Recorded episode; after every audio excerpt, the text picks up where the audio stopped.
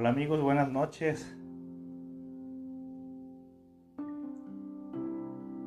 ¿Qué onda Joseph? Torres, eh, buenas noches. Juliet Ramírez, buenas noches, buenas noches. Una disculpa, se me hizo súper tarde el día de hoy. Eh, las cosas definitivamente no me salieron como pensé el día de hoy. Hola Jenny, eh, un, un, saludo. Eh, buenas noches Gaby Martínez, buenas noches. ¿Quién más? Diego Hernández, buenas noches. Daniela Dana, eh, Yare Loca, buenas noches desde hasta Mexicali. Sigul, buenas noches. Querétaro, Humberto Romano, ya me llegó tu WhatsApp, eh, Humberto, ya, ya me llegó. Prisma Real, buenas noches. Nena Ruiz, del de Oaxaca. Karina Olague, buenas noches. Eh, ¿Quién más? Itlali. Hola, hola. Ya es lunes. Kimi Rodríguez. Buenas noches. Úrsula. Una disculpa. Una disculpa. Se me hizo súper tarde el día de hoy. Hoy las cosas no han salido eh, de la manera eh, como, como yo esperaba. Eh, de alguna forma no me han salido de manera afortunada. Por alguna extraña razón, eh, la verdad es que me encuentro muy contento. La verdad es que me encuentro muy, muy, muy contento. La verdad están sucediendo cosas que, eh, no sé, de esas veces que, que simplemente no, no, te la crees, ¿no? Sí, simplemente no te la crees. Cuando yo inicié con todo esto, la verdad es que yo inicié esta página con la única finalidad de eh, comenzar a hacer eh, que, la gente conociera pues mi consulta, nada más. Pero eh, esto ha comenzado a crecer de una forma que me siento muy afortunado, muy muy afortunado y la verdad hay ocasiones en las que yo estoy eh, con el teléfono, porque yo soy el que trata de contestar absolutamente todo. Y la verdad, eh, hay ocasiones en las que definitivamente no puedo. Eh, comencé con algunas sesiones en, en, en, línea y la verdad es que mm, pues comenzó una gran cantidad de mensajes que de repente se me dificulta responderlos todos en, en su momento los mensajes aquí en el Face, la cuenta personal que en ocasiones son puros memes, eh, capacitaciones, estoy, ah, estoy por iniciar el doctorado en psicoanálisis, eh, la verdad estoy muy, eh, este, muy, muy contento, son, son muchas cosas las que están pasando. Y la verdad, la playera, ah, la playera. la playera del día de hoy es, Skeletor. No sé si, si, se acuerdan quién era Skeletor. Eh, no sé si se acuerdan quién era eh, Skeletor de He-Man. de, He-Man. Entonces, la verdad, eh, yo creí que el día de hoy iba a ser un día super light. Por eso, la verdad, me viene bien, bien ligero el día de hoy a la consulta pero cuando me lo esperé, pues se llenó y dije, ching, ya, ya, no voy a salir formal el día de hoy para nada definitivo en el consultorio. Y aparte, estamos estrenando, estamos estrenando desde el día de ayer, estamos estrenando eh, cuenta en Spotify. O sea, eh, estamos estrenando cuenta en Spotify. Así que eh, los que me estén viendo, pues ¿qué creen? Y si tienen Spotify, pues ya me pueden eh, ubicar ahí, ahí mismo en Spotify. Eh, todos los live, todos los live, este, tanto los que se acaban de conectar como...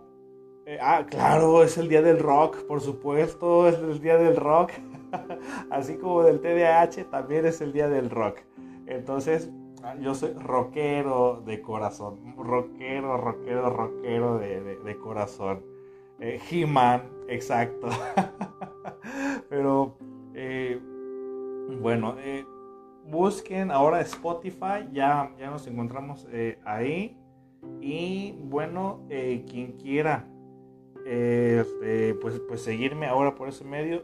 Todos eh, poco a poquito vamos a estar subiendo todos los live que se han hecho hasta ahora, poco a poco, ténganme mucha paciencia porque hasta ahorita yo me encargo de todo.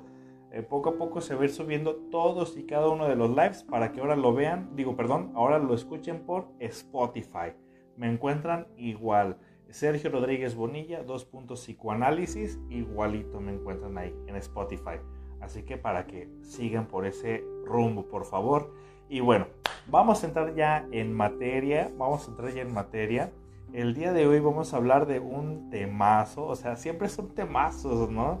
Eh, Melissa, en Spotify me encuentran igualito como el nombre de la página, que es Sergio Rodríguez Bonilla, dos puntos, psicoanálisis Así me encuentran en, Spotify, idéntico. Eh, de repente voy a estar subiendo dos que tres cápsulas eh, ahí, que tal vez aquí no este, se me facilite el poder eh, subirlas. porque de repente sí hay unas facilidades en Spotify que, que te lo permiten. Pero bueno, vamos a comenzar con nuestro tema. Y nuestro tema del día de hoy, ¿cuál es? El tema es hay un hijo favorito y estamos hablando de cuando obviamente hay hermanos, ¿ok? Porque para los que dicen, eh, yo soy hijo único, porque hay cada gente que me responde de repente cosas, eh, no sé, o sea, me he dado cuenta que, que, a veces subo memes a la página, algo que tenga que ver, algo relacionado con la salud mental y me he dado cuenta que hay gente que, se ofende o se toma muy en serio algo que notoriamente es un meme.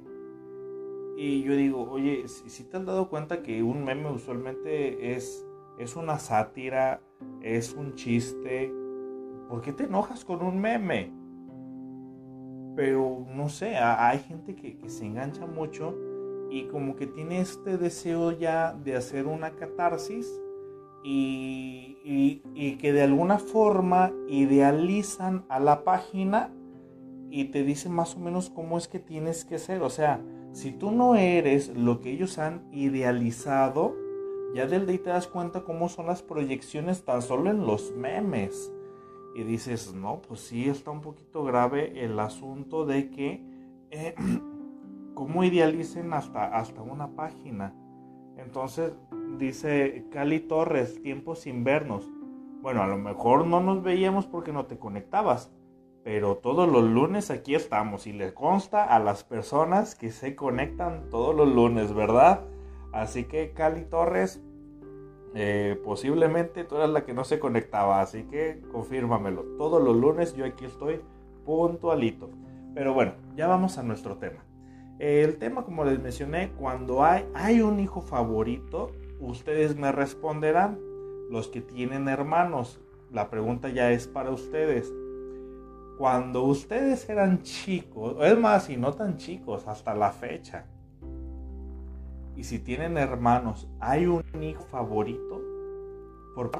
Por, más que eh, por, más que, mamá y papá, por más que mamá y papá digan que, no hay un hijo favorito, por más que insinúen y digan que, ay, yo quiero a mis hijos por igual, yo los amo por igual, yo, yo los educo de la misma manera a todos, eh, mi amor es repartido eh, por igual, por más que lo digan, por más, por más que lo digan, tanto usted que me está viendo y escuchando, eh, la verdad es que no es cierto.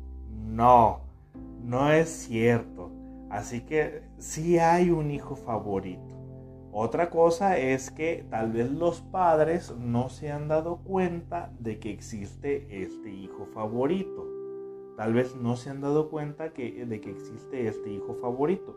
Y el elegir un hijo favorito también es un acto inconsciente, algo que nosotros vamos a, a, ir viendo de manera paulatina y también vamos a tratar de entender a los padres que lo eligieron, por qué lo eligieron, cómo fue que lo eligieron y bueno, cómo es que el favorito de una forma inconsciente también se manifiesta como el favorito. Dice por aquí Prisma Gardoño, dice, eh, sí hay, casi siempre es el primogénito. Ay, no lo alcancé a, a, leer del todo. Ah, ¿verdad, Cali? Yo no había... Malamente, tienes quién sabe cuántas faltas, ¿eh, Cali?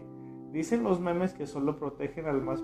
¿Cómo? A ver, Karina Olague dice, dicen los memes que solo protegen al más pendejo. bueno, pues por ahí, más, más o menos. Que protege al más pendejo, no sé. Mira, vamos a, entrar en, materia y es que existe un hijo favorito. El difícil, e, el difícil no... Ay, perdón. Es difícil decir que no hay un hijo favorito. Cuando eh, eh, la persona que va a denunciar que existe un hijo favorito, ¿quién se imagina que es? ¿Quién se imagina que denuncia que existe un hijo favorito? ¿Quién, se imagina? Usualmente el que denuncia que existe un hijo favorito, usualmente suele denunciarlo, ¿quién? Aquel hijo que se nota que no es el favorito aquel, aquel hijo que, que no es el favorito es el que lo denuncia. Así es, el, menos atendido. Dice, es que, pues sí, el hermano o la hermana es el que lo va a denunciar. ¿Y, cómo lo nota? Cómo, ¿Cómo notamos nosotros que hay un hijo favorito? ¿Cómo sabemos que hay? ¿O cómo es que le reclamamos a mamá o le reclamamos a papá que, que existe un hijo favorito? Bueno, se, lo reclamamos de la siguiente manera, o en cómo, cómo es que lo notamos, cómo es que nos damos cuenta que existe un, hijo favorito. Bueno, al hijo favorito usualmente eh, no le asignan tantas tareas del hogar, eh, le dan permisos un poco más fácil, eh, las cosas por las que regañan al no favorito, el favorito si las hace no, el castigo no es tan severo con él, son más permisivos, lo entienden más. ¿Qué otra forma? ¿Qué otra forma se les ocurre a ustedes en las que podemos identificar que un hijo, sí, que, sí, o sea, tiene ciertos privilegios? Eh, ¿Cómo es el que mandas por la coca a la tienda, el no favorito? el, el favorito es el que tiene privilegios. El favorito que dice, dice, de hecho acá en mi familia, mi hermana es el de mi papá, sí, o sea, siempre hay, hay, un privilegio que se le otorga, hay un privilegio que se le otorga al, al, favorito, fíjate, por aquí mencionan, por ser el más chico, yo, ¿ustedes creen que dependerá que el hijo favorito sea el favorito porque sea el más chico o porque sea el más grande o porque sea el de en medio? dependerá de la edad o el número de hijo que le tocó ser, dependerá de eso. ¿De qué dependerá que sea el, favorito? ¿Dependerá de que es el primogénito o, o dependerá de que es el más pequeño? ¿De qué se imaginan ustedes? Eh, de, qué se imaginarán ustedes que, dependerá ser el favorito de papá y, y de mamá? No, efectivamente. Dice, no, no, y, no, y tampoco depende si eres la única mujer, ¿eh? Si, si son solamente, eh, er, si hay eh, varios hermanos hombres y hay una mujer, tampoco depende de que si es hombre o si es mujer, ¿eh? No, no depende absolutamente para nada de eso. Les voy a decir aquí cómo es que se elige al hijo favorito, ¿ok? Así como nosotros elegimos a nuestra pareja, nosotros elegimos a nuestra pareja con base a nuestro narcisismo. Hay algo de ti que me recuerda a mí. Yo te elijo a ti porque hay un comportamiento tuyo similar al mío y de una manera inconsciente eh, me relaciono contigo. De una manera narcisista me estás recordando a mí o me estás recordando eh, a donde se encuentra mi yo. Es decir, que todos tenemos un yo. Todos estructuramos y formamos un yo. Entonces, a veces eh, e, el buen clínico tiene que saber identificar dónde se encuentra el yo del paciente. Entonces, a veces el yo del paciente no se encuentra para nada en el paciente. A veces el yo del paciente se encuentra pues en, en la pareja. Entonces lo que tenemos que hacer es tratar de sacar el yo que se encuentra en la pareja y devolvérselo al paciente.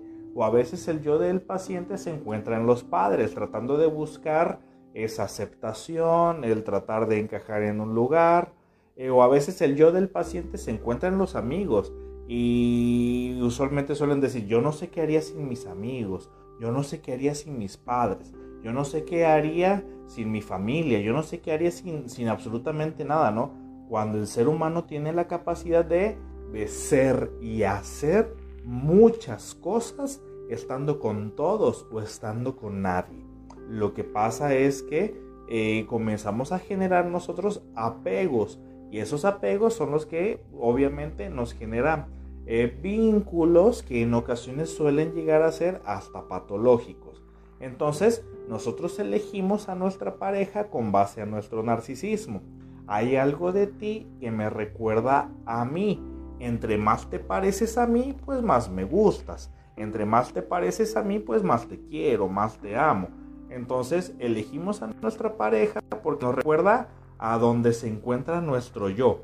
Entonces, si mi yo se encuentra en mi papá o mi, mi yo se encuentra en mi mamá, existe una gran posibilidad que yo elija una pareja que se parezca mucho a mi madre. O si mi yo se encuentra realmente conmigo, yo voy a buscar una pareja que, se parezca más a mí.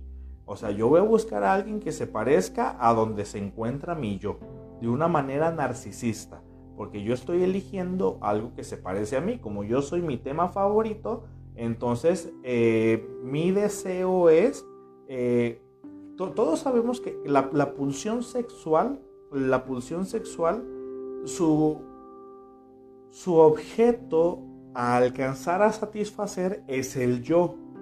Entonces usualmente lo hace también a través de los otros y yo me amo también a través de los otros, ¿no? Entonces así también yo elijo a, mis amigos, así elijo yo también a, mis amigos. Eh, no sé, acuérdese usted, cuando usted estaba en la secundaria, en la prepa, en la universidad, que cuando de recién, el primer día, el primer día es usualmente un día como que incómodo, ¿no? Porque es el día que estás buscando con quién te vas a juntar. Si no estás buscando, no estás en la búsqueda, pero si estás analizando a ver con quién me voy a juntar, porque existe este deseo evidentemente de, de juntarnos con, con, con la raza, de juntarnos con alguien más. Pues para ser llevadera, pues el día de universidad, el día de prepa, bueno, todos los días que le siguen. Entonces, eh, vamos a buscar a alguien que eh, les llegó a suceder en alguna ocasión que elegían, no sé, unos amiguitos el primero o segundo día de clase, pero a la semana ya se juntaban con otros, descartaban esos, esos primeros eh, amigos y terminaban juntándose los otros amigos se parecían más a ustedes, se parecían más a nosotros. Bueno, eh, cambiamos de amigos porque usualmente encontramos mayor afinidad porque los otros se parecen un poco más a, a, nosotros. Entonces, a los amigos también los elegimos de manera narcisista. Entonces, si elegimos a los amigos de, de manera narcisista porque se parece a nosotros o, elegimos a nuestra pareja porque se, porque se parece mucho a nosotros, bueno, entonces, ¿cómo los padres elegirán Fíjese usted muy bien. Preste usted mucha atención. Los padres, ¿cómo elegirán al hijo favorito? Muchas personas van, van a, responder aquí, Ay, porque el hijo favorito se parece más a los padres. Por ahí vi ya algunos comentarios que lo, estuvieron mencionando. Es que el hijo favorito es el, que, es el que se parece más a los padres. Bueno, sí, esa es una parte de la respuesta. Ok, hasta en esa parte tienen algo de razón. Pero el hijo eh, favorito sabe que se parece a sus padres. lo sabe, o ese hijo favorito, para parecerse a sus padres, cómo, se fue formando, cómo se fue formando. Se parece a los padres porque se formó solo para parecerse a ellos, o los padres hicieron algo para irlo formando parecido a ellos. Entonces, ¿quién, quién es más responsable? ¿El hijo por parecerse a ellos o los padres por formarlo parecido a ellos? Entonces, ¿quién es el responsable?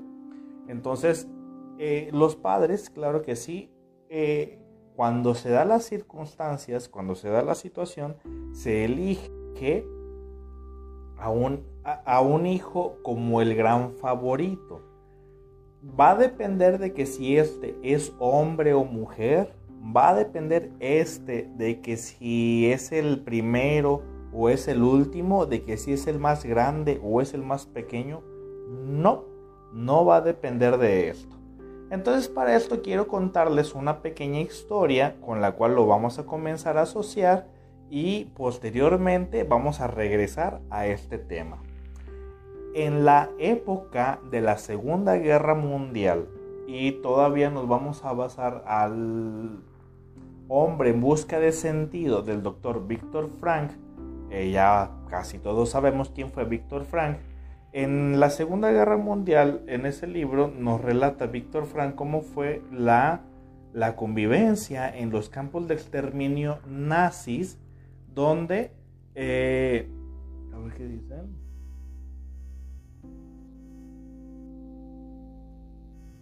Bueno, en los campos de exterminio nazis, eh, durante la Segunda Guerra Mundial, bueno, pues el doctor Víctor Frank nos menciona cómo es que existe eh, ciertas jerarquías. ¿Cuáles eran las jerarquías en los campos de exterminio? Bueno, existían evidentemente pues, pues los nazis que eran los que tenían el más alto rango, por decir, ahí en, las, en los campos de exterminio. Y bueno, y posteriormente estaban los judíos, que eran los que tenían pues obviamente el menor rango, quienes eran pues los que sufrieron pues todo tipo de vejaciones que pues que ya conocemos, ¿no? Por el régimen eh, nazi. Pero entre los nazis y entre los judíos había otros personajes en medio. ¿Quiénes eran esos personajes que estaban en medio de los nazis y de los judíos. Hay que saber un poquito de, historia universal y los que estaban en medio de, ellos dos eran los famosos capos. Así se le llamaba capos, se le llamaba a, algunos judíos que eran, eh, por decir, potencialmente peligrosos, que eran elegidos por los mismos nazis y que los nazis no los rescataban, los elegían y los nazis les daban ciertos privilegios a esos judíos a cambio de, primeramente, si esos judíos, es decir, esos capos, eh, mantenían el orden dentro de los campos de exterminio, dentro del gueto, o sea, dentro de, eh, del control de los nazis. Obviamente eh, eran algunos privilegios en el sentido de que, por ejemplo, iban a tener pues su cama calientita, iban a, iban a dormir en cama, iban a tener sus, ¿cómo se llama? sus comidas tres veces al día. Obviamente jamás iban a tener los privilegios que tenía un nazi, pero, pero tampoco estaban tan poco privilegiados como estaban los judíos en su momento. Entonces, pero a cambio de eso, obviamente debían de mantener cierto control, pues para no perder sus privilegios. Entonces, ¿qué era lo que hacían los capos para mantener sus privilegios? ¿Qué era lo que hacían ellos? Bueno, pues lo que, lo que hacían los capos era eh, de alguna forma paulatina ir aumentando, eh, ¿cómo se se llama ir aumentando la intensidad sobre el control. ¿Y cómo se aumentaba la intensidad? Pues obviamente la intensidad aumentaba pues obviamente siendo un poco más agresivos. Si bien los capos no asesinaron más judíos que los mismos nazis, sí en algunas ocasiones se les llegó hasta pasar la mano en su, en su forma de mantener el orden, de mantener el control. Para esto yo les recomiendo una película. Vean una película que se llama El experimento. Hay una película que creo que es alemana y otra que creo que es estadounidense. Eh, cualquiera de las dos, cualquiera de los dos, la, trama es, es, bastante similar. La película se llama El experimento, véanla. Entonces, cuando vean esa película se van a dar cuenta de, qué es lo que eh, yo eh, estoy hablando. si bien, exacto, Humberto Romano, eran, bueno, no eran más crueles, no eran más crueles. sí torturaban y todo eso, pero era no torturaban por amor a la tortura, no eran más crueles por amor a la crueldad. Estaban en, una situación donde decían, si tú no le haces algo a ese judío que se está saliendo de control, yo te voy a hacer algo a ti. Entonces ya ahí ya no era tanto de ideologías, ya no era tanto de religión, ya era solamente, era sobrevivencia eh, eh, eh, era sobrevivir, era sobrevivir a, una situación como lo era un campo de exterminio de la Alemania nazi. Entonces, los, los capos llegaron a ser crueles, llegaron a torturar, llegaron, si bien no tanto o no llegaron a hacer más cosas que los mismos nazis, pero era un acto de sobrevivencia. Entonces, en este acto de sobrevivencia, eh, los capos pues iban aumentando el control para no perder sus privilegios. Porque si un capo ya no era funcional, este capo pues obviamente era relegado y elegían a otro. Entonces, ¿qué te imaginas tú que sucedía con aquel capo que era este, relegado, que lo devolvían al campo de exterminio ya sin privilegios? pues evidentemente los judíos no olvidaban que ese capo, que obviamente era judío, no olvidaban cómo fue que los trató, entonces los mismos judíos se encargaban de hacer pues justicia por su propia mano. Bueno, ¿por qué les estoy platicando esto? ¿Por qué les estoy platicando esto eh, a, ustedes? ¿Qué, tendrá que ver ese tipo de situación con, eh, con el hijo favorito? Vamos a imaginarlo de la siguiente manera. Vamos a, imaginarlo de la siguiente forma. Eh, los papás, en este ejemplo, los papás, vamos a decir que, que los papás son los nazis. ¿Ok? Los papás son los nazis. Los hijos son los judíos. Entonces, ¿cómo se va a elegir al favorito se va a elegir al favorito viendo, analizando que el favorito es aquel que está reforzando, el hijo favorito es aquel que está reforzando las reglas de papá y de mamá. No importa si eh, es el mayor, no importa si es el menor, no importa. Lo único que, que importa aquí en esta eh, situaciones que eh, sea uno de los hijos que esté reforzando las reglas. Entonces, si es el hijo más chico, es el hijo más grande, quien sea, quien sea, mientras que esté reforzando las reglas de papá y de mamá, ese hijo se va a convertir en el gran favorito. ¿Por qué? Porque tu hijo me estás facilitando a mí, me estás facilitando a mí mi trabajo. Tal vez el hijo favorito tal vez no está del todo de acuerdo con las reglas de papá y de mamá, pero lo que sí es que ha descubierto que si él denuncia, si él denuncia al, a, que, eh, a que el otro hermano, si él denuncia al otro hermano, no está cumpliendo las reglas de papá y de mamá, eh, se da cuenta que denunciándolo, él desvía la atención de los padres para castigar al no favorito y él necesita utilizar ese recurso, esté de acuerdo o no con las reglas de los papás, pero necesita de ese recurso para que no volteen a verlo a él para castigarlo. Pero si castigan al otro, entonces él en consecuencia, de una forma indirecta, está, obteniendo ciertos privilegios. Cuando castigan al otro porque yo lo denuncié, entonces posteriormente el hijo eh, que está denunciando, pues se comienza a convertir en el hijo favorito. ¿Por qué? Porque de alguna forma, fíjense muy bien en este caso, de alguna forma este hijo lo que está haciendo es reforzar las reglas de papá y de mamá. Con eso los papás, eh, digamos, se proyectan y creen que eh, el hijo está a favor de sus reglas. Entonces, cuando tenemos un hijo denunciante, que por todo denuncia al otro, hay que tener cuidado. ¿Por qué? Porque ese hijo está utilizando ese recurso para obtener beneficios.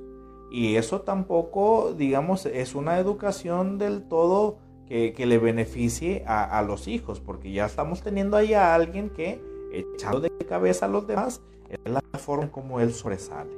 Entonces, eh, desvía la atención, genera que haya un hijo no favorito y los papás creen, los papás creen, los papás creen que eh, de alguna forma el que les está haciendo la barba, el que denuncia, está de acuerdo con sus reglas. No, señores. El hijo que denuncia que no se están eh, llevando a cabo las reglas de papá y de mamá, no significa del todo que ese hijo está de acuerdo con las reglas. Significa que es el recurso que utiliza nada más para que a él no lo castiguen y obtenga beneficios. ¿Y cuáles van a ser esos beneficios que él obtiene solamente por denunciar? Bueno, uno, que la atención la va a desviar hacia el otro y van a castigar al otro. El otro beneficio va a ser uno, más salidas, permisos, eh, salidas, permisos, eh, eh, etcétera. Entonces, no va a haber tantos castigos tampoco. Entonces, ¿qué, qué lo, cuáles, ¿cuáles otros beneficios se les ocurre a ustedes que, que va a obtener aquel sujeto que denuncia y que se convierte en el favorito de papá y de mamá? Y exacto, cuando el favorito ya no refuerza las reglas, Fíjense muy bien. E, el favorito, e, el favorito de papá y de mamá, de hecho, eh, puede decir una mentira y los papás le van a seguir creyendo. Exacto, dice, ese hijo utiliza las reglas a su conveniencia. Entonces, eh, utiliza estas reglas a su conveniencia. Entonces, si un día si, un día el favorito tiene ganas simplemente de estar chingando, si tiene ganas simplemente de denunciar al otro para obtener un beneficio, por decir que, no sé, el día de hoy mis amigos van a salir y, yo quiero salir con mis amigos, entonces eh, yo lo que hago es simplemente eh, utilizar al otro sujeto eh, y decir, ¿sabes qué, papá? Él, él hizo tal cosa. Y aunque no sea cierto, lo castigan. ¿Por qué? Porque el favorito ya lo dijo. Entonces ahora se hace lo que dice el favorito. Entonces, ¿qué, ¿qué, es lo que están haciendo en consecuencia aquí los padres? Uno, primeramente, no se están dando cuenta que los padres también están siendo utilizados. Los padres están siendo utilizados, están siendo chantajeados están siendo el recurso de alguien que ya les encontró el modo. Entonces, otra parte, ¿qué es lo que están haciendo aquí los padres? Que al no saber discriminar, que... Ah, y luego aparte, los padres están haciendo aquí, se están facilitando a ellos mismos, ellos mismos se están facilitando según que otro se haga cargo de la responsabilidad que le toca a, a ellos como padres. Entonces, Entonces, eh, esa responsabilidad que le toca a ellos como padres, pues muy fácilmente la delega nada más a aquel sujeto que es un denunciante y que pues nada más llega papá y mamá y solamente como verdugos, como verdugos llegan a castigar a, los hijos denunciados, ¿no? Entonces, aquí en este tipo de situación es muy importante para los padres que este, no deleguen la responsabilidad de sus acciones hacia, eh, hacia uno de los hijos. ¿Por qué? Bueno, porque aquel hijo que está obteniendo beneficios, uno, si desde muy pequeño ya está manipulando a los padres, imagínate cómo va a ser ese sujeto en la vida adulta. Si logró manipular a los padres desde que era pequeño, desde que era un infante o desde que era adolescente, ¿cómo te imaginas que va a ser ese sujeto en la vida adulta? Pero sobre todo también, ¿cómo va a ser la vida de el sujeto que no fue el favorito del de pequeño, ¿cómo, ¿cómo, te imaginas que va a ser la vida de ese sujeto, el, del no favorito, cómo va a ser en la vida adulta? Siempre preguntándose por qué no es suficiente, siempre preguntándose por qué eh, se, eh, aquel se tiene que esforzar más para eh, ser el orgullo de papá y de mamá. Entonces, tanto el favorito como no el favorito, evidentemente tienen consecuencias. Y estas consecuencias son que en la vida adulta, bueno, para empezar ya del de ahí, se genera lo que es la, la rivalidad entre hermanos. En el, en el, no favorito es muy fácil que este sujeto comience a desarrollar lo que Melanie Klein llamaba la famosa envidia. Entonces, eh, aquel sujeto que ha sido el no favorito de sus padres, y al saber identificar que hay uno que sí es el favorito, pues existe una probabilidad que comience a comportarse como un sujeto envidioso, ¿no? Entonces, en la vida adulta es bastante común que el adulto que es envidioso con los otros, el adulto que es envidioso con los demás, el adulto, el, adulto que envidia pero que no se da cuenta que su comportamiento es el de un envidioso, pues usualmente, ¿qué es lo que hace? ¿Cómo identificamos a un envidioso? Un envidioso es aquel que se la pasa hablando mal de los demás, que se la pasa quejándose, que él pudo haber hecho cosas, pero que siempre, pero que nunca le creen, que él es más grande, pero y que él tiene la solución, pero que pues nunca voltean a verlo. El envidioso usualmente se comporta de esa manera. Eh, pasa también en el área profesional, ¿no? En el área profesional de, eh, de que yo soy ingeniero ah, pues yo soy más cabrón que todos aquellos ingenieros porque, eh, porque yo sé esto, porque yo sé más, porque yo sí me informo, porque yo aquello, yo sí conozco la verdad. O entre psicólogos, ¿no? Entre psicólogos, eh, por, ejemplo, eh, hay que atacar al que más sobresale, ¿no? Hay que atacar a aquel sujeto que usualmente está captando un poco más la atención. Entonces, pero, pero existe este deseo de destruir, existe este deseo de de, de, tener que silenciar al otro y de qué manera y de qué manera lo vamos a hacer pues hablando mal de él es mal ni siquiera lo conocemos jamás hemos interactuado con él pero me imagino o sea e, existe un comportamiento envidioso pues un comportamiento envidioso y, y el envidioso no se da cuenta pero aquel que es envidioso, pues hay un motivo por el cual comenzó a ser envidioso y tal vez tiene muchísimos motivos para ser envidioso. Tal vez siempre le ha costado más el siempre le ha costado más esfuerzo el ganarse el orgullo de los padres, entonces ahora le toca un poco más de esfuerzo, o sea, siempre es aquel pobre diablo que siempre le toca esforzarse más, que es un poco más este, inconforme con, con la vida y que jamás logra ser suficiente, suficiente para él sobresalir en sociedad, ¿no?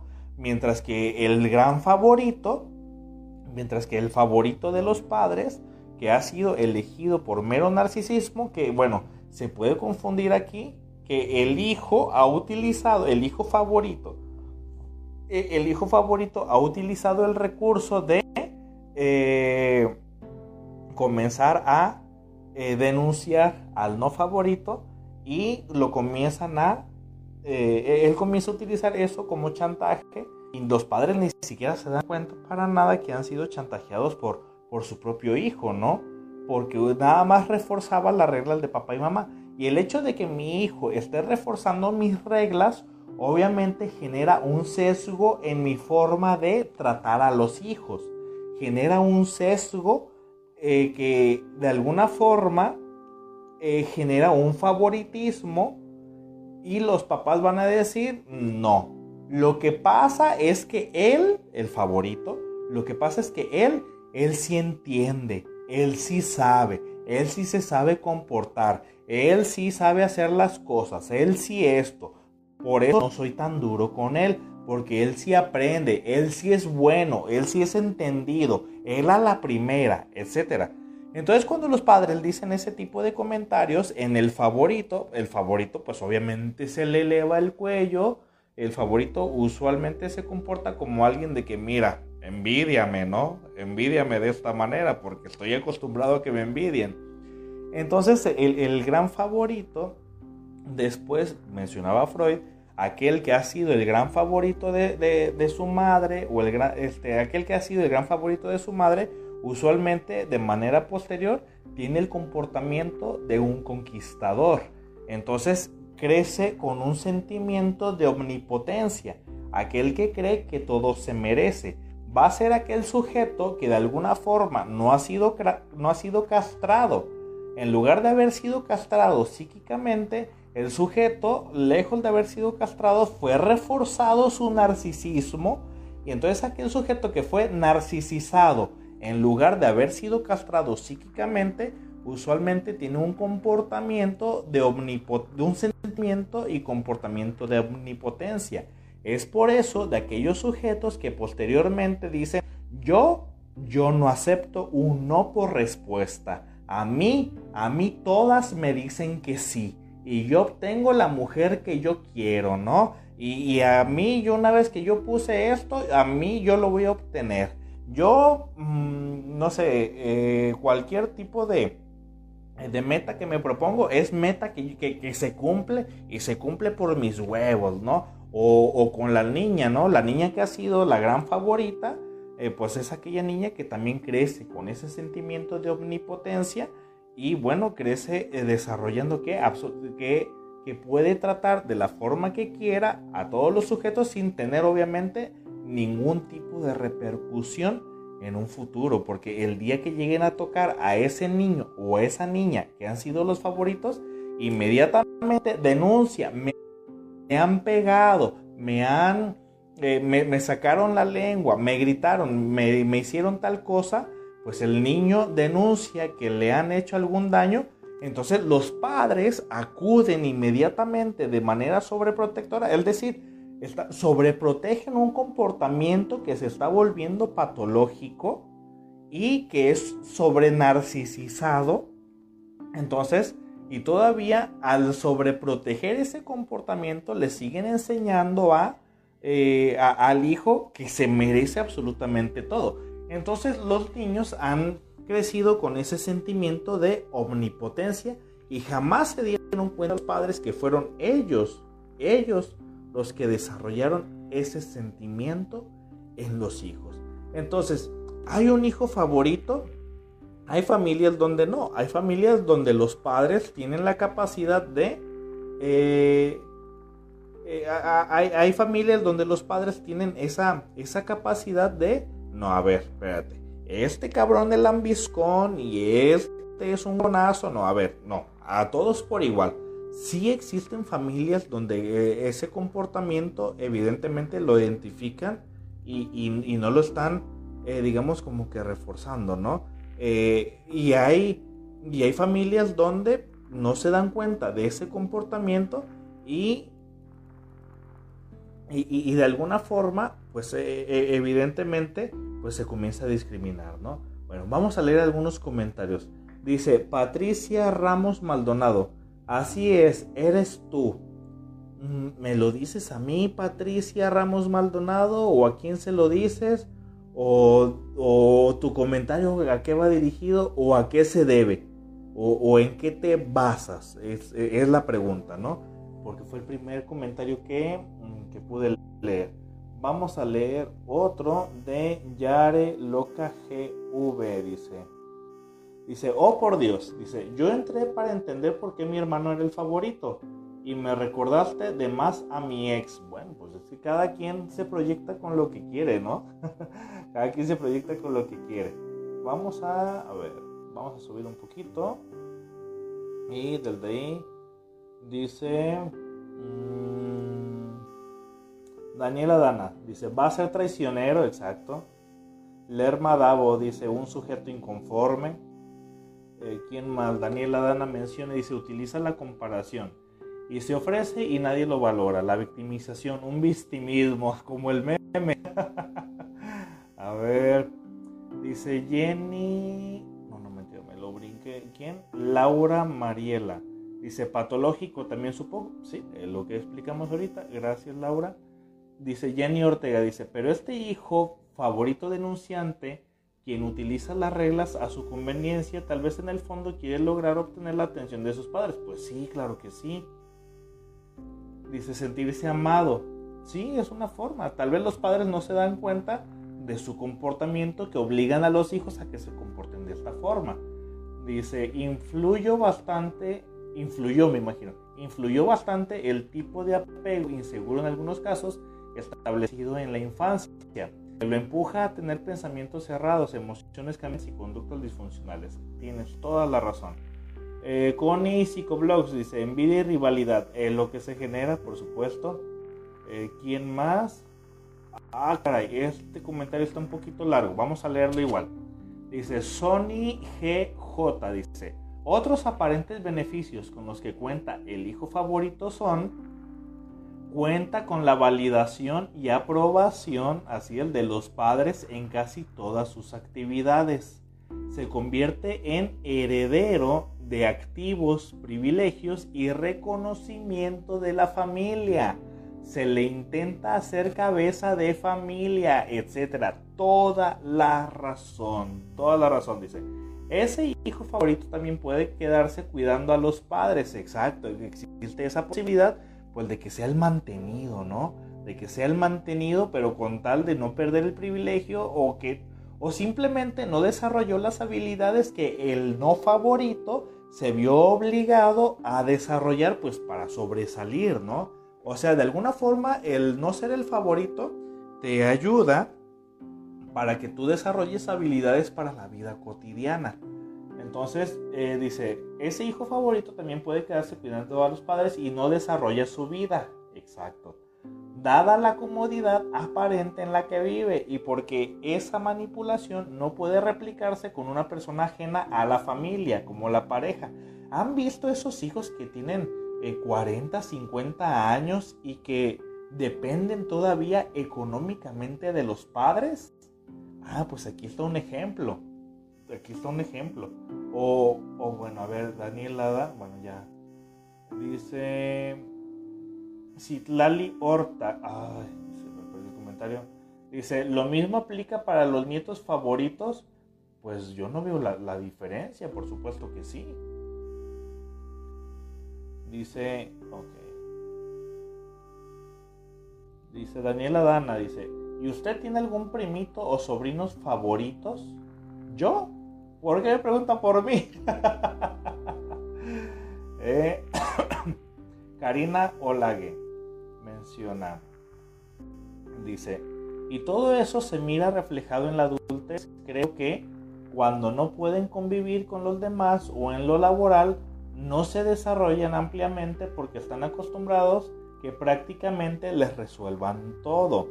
Eh, eso creo yo, no sé si estoy bien, estás en lo correcto, Karina. Tienes, mira, si lo expliqué y se pudo entender, entonces entendimos todos bastante bien. Eh, Drusila Romero Bogarín menciona, dice, el consentido se puede ir contra sus padres a una cierta edad madura Sí, por supuesto sí. El día que los padres dejan de cumplirle los caprichos al favorito, en ese momento, pues por supuesto que se torna violenta la situación, ¿no? Entre más privilegios le otorguen a un niño, es más, tan solo, eh, tan simple que existe el famoso síndrome del niño emperador, ¿no? El síndrome del niño emperador donde el niño tiene condicionados a los padres porque los padres con, con regalos, con dinero, con todo quieren cubrir eh, su ausencia y el niño se acostumbra y desde ahí, si el niño no es detenido, eh, un niño que eso la todos sus berrinches y todos sus caprichos por sus papás, pues imagínate cómo va a ser en la vida adulta. El día que los padres no le cubran los caprichos a ese niño, pues evidentemente el, eh, eh, el niño pues se va a volver violento, ¿no? Bueno, ahora el, el adulto, dice Adilene González, dice, ya hasta siento lástima a mi hermano. Bueno, pues de hecho, los padres no han actuado con mala intención. Los padres no han actuado con mala intención. O sea, buscaron una forma de facilitarse la vida, pero tal vez no, no, se, no vieron las, las consecuencias de todo esto, de todo, de lo que todo esto podía ocasionar, ¿no? Pero bueno, hay ocasiones en las que se puede hacer algo y hay ocasiones en las que definitivamente ya no se puede pues hacer nada, ¿no? Dice, a ver, ¿fuiste hijo preferido? ¿Por qué me por mí? ¿Por qué me están preguntando por mí si yo fui el, hijo preferido? ¿Por qué, ¿Por qué lo asumen de alguna manera? Dice Corina Martínez, a veces se piensa también que es el más débil. Bueno, ¿débil en qué? Eh, bueno, el, el sujeto va a actuar como débil y que necesita de los padres y también ese puede ser como que otro, ¿cómo se le podría llamar? Como que otro medio de chantaje para seguir recibiendo los beneficios, ¿no? De que los papás sigan cuidando y que él no se esfuerce para nada. Tal vez los papás piensan que es débil cuando en realidad tal vez es otro, otro de los recursos que utiliza el niño o que utiliza el menor o el cierto hermano para seguir obteniendo el beneficio de que los padres se sigan haciendo cargo de él. Entonces, no, no el débil, nadie el débil. Si se le educa de un, si tiene una crianza, eh, digamos, y para empezar, que el débil, para empezar, ya del de ahí. Eh, dice Mayra Chimichanga, a mí me dijo mi madre que ella sí tiene favorito porque mi hermana se enfermaba mucho de pequeña. Bueno, pues hay que ver cómo es la relación entre tú y tu hermana y entre tú y tu madre, ¿no? Dice Laura Mariela, dice, y en familias disfuncionales, por ejemplo, solo con madre o padre soltero. Bueno, si al niño o niña, eh, digamos, está el papá o mamá soltera, eh, si, si, la madre, que solamente es ella, sobre, eh, narcisiza, sobre narcisiza al niño y, la madre no le sabe poner límites al, al, niño, bueno, pues ya desde ahí estamos viendo que, que, el niño también crece con ese sentimiento de omnipotencia, del que todo lo puede. Eh, lo interesante y lo importante de esto es saberles poner límites a los niños. Es saberles poner límites.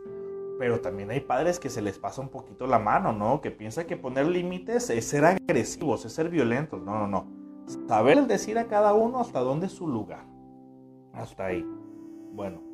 Eh, ¿Quién más? Dice Caro CR, dice, y cuando te dicen que no es el favorito, que es así porque es más pequeño y necesita más atención, no sé si es pregunta o si es comentario, dice, Real SJ, dice, me recuerda muy bien a la teoría de Adler acerca del hijo egocéntrico. Bueno, es que Adler ya sabemos todos con, con Adler, ¿no? Adler fue eh, descartado o desertado por Freud inmediatamente. Así que aquí no leemos esas cosas. Daniela dice, sí, mi ex esposo depende de la teta de su papá. Ahí está la respuesta. Bueno. Ay, caray, son demasiados comentarios. Bueno, ¿cuánto llevamos?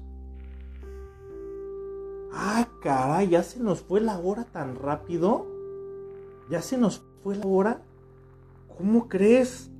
Bueno, pues espero que haya quedado explicado, amigas, amigos.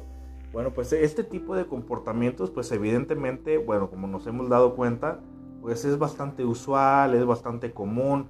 Si bien los padres no lo hacen con una mala intención, no es una mala intención y no existe un deseo de los padres por querer fastidiar a los hijos de esta forma. Eh, tal vez los padres, eh, digamos, la intención fue buena, pero la forma de, de, aplicarlo, pues tal vez no fue la más adecuada. Pero no significa que por eso hayan sido malos. Y no significa que tenemos que castigarlos por, por eso. Significa tal vez que, que tenemos la oportunidad de comprenderlos y erradicar odios que eh, a veces los hijos le tienen a los papás solamente porque los papás eh, no, tuvieron, no, no, tuvieron más herramientas para criar a sus padres, a, sus hijos de, otra manera.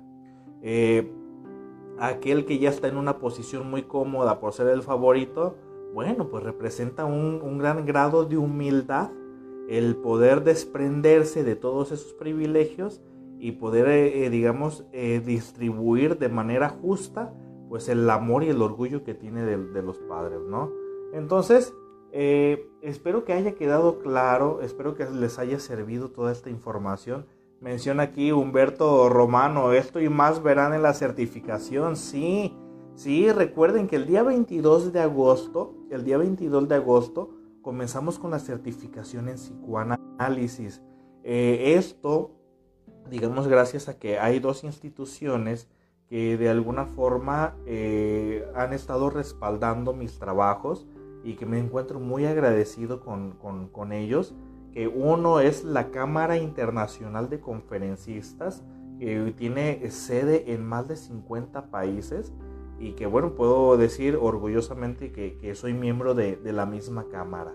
Eh, la verdad me siento muy orgulloso de pertenecer ahí. Y dos, el Instituto Inteligente de Profesionalización, que a ambos así los pueden encontrar tanto en sus páginas web, en, internet, o, pueden igual encontrarlos en, eh, en Facebook, ¿no? De, de esa manera. Eh, recuerden que todos los cursos que yo estoy otorgando pues tienen una validez profesional por la Cámara Internacional de Conferencistas y valor curricular por el Instituto Inteligente de Profesionalización. Hace todo en regla, todo en orden. Entonces, el 22 de agosto iniciamos con eh, la certificación con aval internacional en psicoanálisis. Para quien quiera eh, formarse, aquí en la página está toda la información. Entonces, amigos, muchísimas gracias. Que pasen muy buenas noches. Espero que dado eh, clara la, información. Y bueno, nos vemos el próximo lunes. Y un momentito más, aquí les dejo, eh, les dejo toda la información el tema de la siguiente semana. Que pasen muy buenas noches. Adiós. thank you.